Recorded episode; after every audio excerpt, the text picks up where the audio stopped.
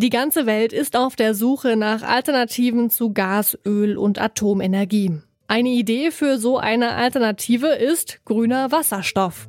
Um uns mit ausreichend Energie zu versorgen, muss es aber auch genug davon geben. Und das ist noch nicht der Fall. Wir fragen uns deshalb heute, wann gibt es bei uns genügend grünen Wasserstoff? Mein Name ist Marianta. Hi. Zurück zum Thema.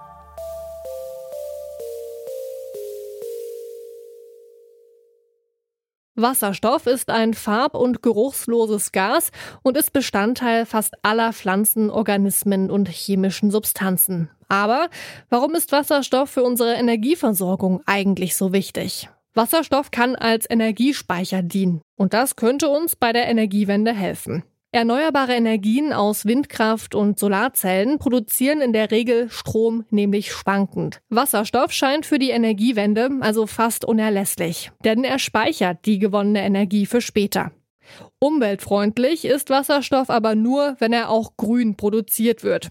Was ist bei der Produktion von Wasserstoff eigentlich wichtig und wann kann er tatsächlich als grün bezeichnet werden? Wasserstoff kann auf verschiedene Weisen gewonnen werden. Zum Beispiel, indem man Erdgas verbrennt. Das wird in der Chemieindustrie auch schon seit langer Zeit gemacht. Das Problem, dabei entsteht sehr viel CO2, nämlich zehnmal so viel wie die gewonnene Menge Wasserstoff. Wasserstoff, der aus fossilen Rohstoffen gewonnen wird, wird als grauer Wasserstoff bezeichnet. Es gibt aber auch eine umweltfreundliche Variante, Wasserstoff zu erhalten. Wie der Name schon verrät, steckt Wasserstoff nämlich auch im Wasser. Mithilfe von Strom kann man Wasser in seine Bestandteile aufteilen, Wasserstoff und Sauerstoff. Dieses Verfahren heißt Elektrolyse. Kommt der Strom dafür aus erneuerbaren Energien, dann wird der Wasserstoff klimafreundlich hergestellt. Man nennt ihn dann grünen Wasserstoff. Wichtig ist also, Wasserstoff ist nicht gleich Wasserstoff. Es kommt immer darauf an, wie er produziert wird. Alles eine Frage der Farbe. Fast fünfeinhalb Milliarden Euro. So viel Fördermittel stellt die EU jetzt für die Wasserstoffindustrie zur Verfügung. Konkret geht das Geld an das Projekt IPSAI High to Tech. Darin sind Unternehmen aus insgesamt 15 Mitgliedstaaten zusammengeschlossen, die zukünftig von der Finanzspritze profitieren. Auch vier deutsche Unternehmen sind Teil des Projekts, darunter zum Beispiel die Firmen Daimler Truck und Bosch. Darüber habe ich mit Thorsten Kasten gesprochen. Er ist Mitglied im Vorstand beim Deutschen Wasserstoff- und Brennstoffzellverband. Mit Blick auf den kommenden Winter wird Wasserstoff noch keine Rolle spielen, weil wir den grünen Wasserstoff in der Form und vor Dingen in den Mengen, äh, die da zur Diskussion stehen, als Ersatz äh, für das Erdgas nicht vorliegen haben werden. Ähm, zukünftig wird es aber so sein, dass wir den Wasserstoff äh, brauchen, um eben halt ähm, in Dunkelflauten äh, genügend Strom dann auch wiederum produzieren zu können.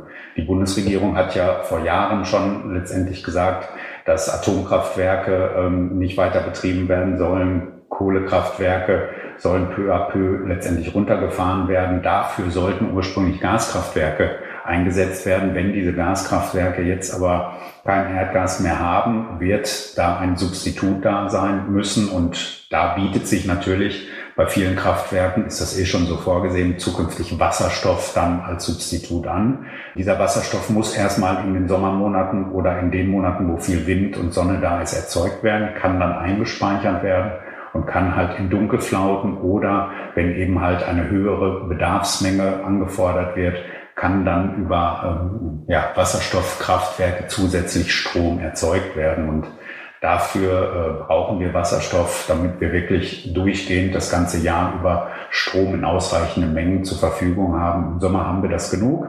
Im Winter muss man dem letztendlich nachhelfen. Da wird Wind und Sonne nicht reichen. Da müssen wir halt über Wasserstoff, Stromkraftwerke dann wiederum den noch zusätzlich benötigten Strom erzeugen können.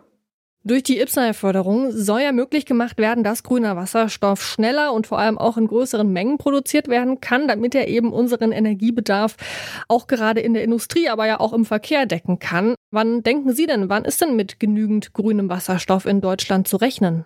Genügend grünen Wasserstoff wird Deutschland äh, höchstwahrscheinlich nicht erzeugen können. Ähm, das hoffe ich auch ganz ehrlich, weil ähm, sonst würden nur einige wenige Sektoren äh, in dem Industriebereich davon partizipieren können. Ich gehe mal äh, davon aus, dass es Ende der 20er, Anfang der 30er für die Hauptanwendung äh, genügend äh, Wasserstoff in grüner Form geben wird.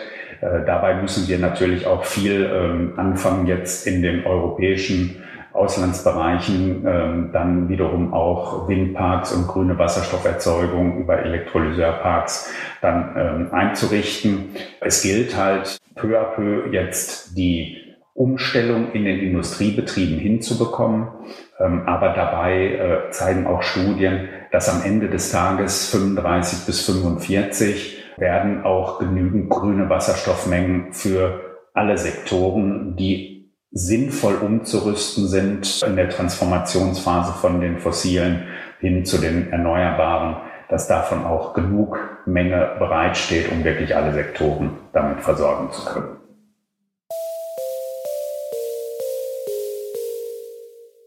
Mit genügend grünem Wasserstoff für die Industrie und den Verkehrssektor können wir auf jeden Fall noch nicht im nächsten Winter rechnen.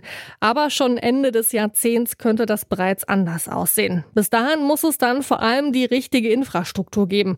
Denn grüner Wasserstoff muss auch in Zukunft zum Großteil aus anderen Ländern importiert werden.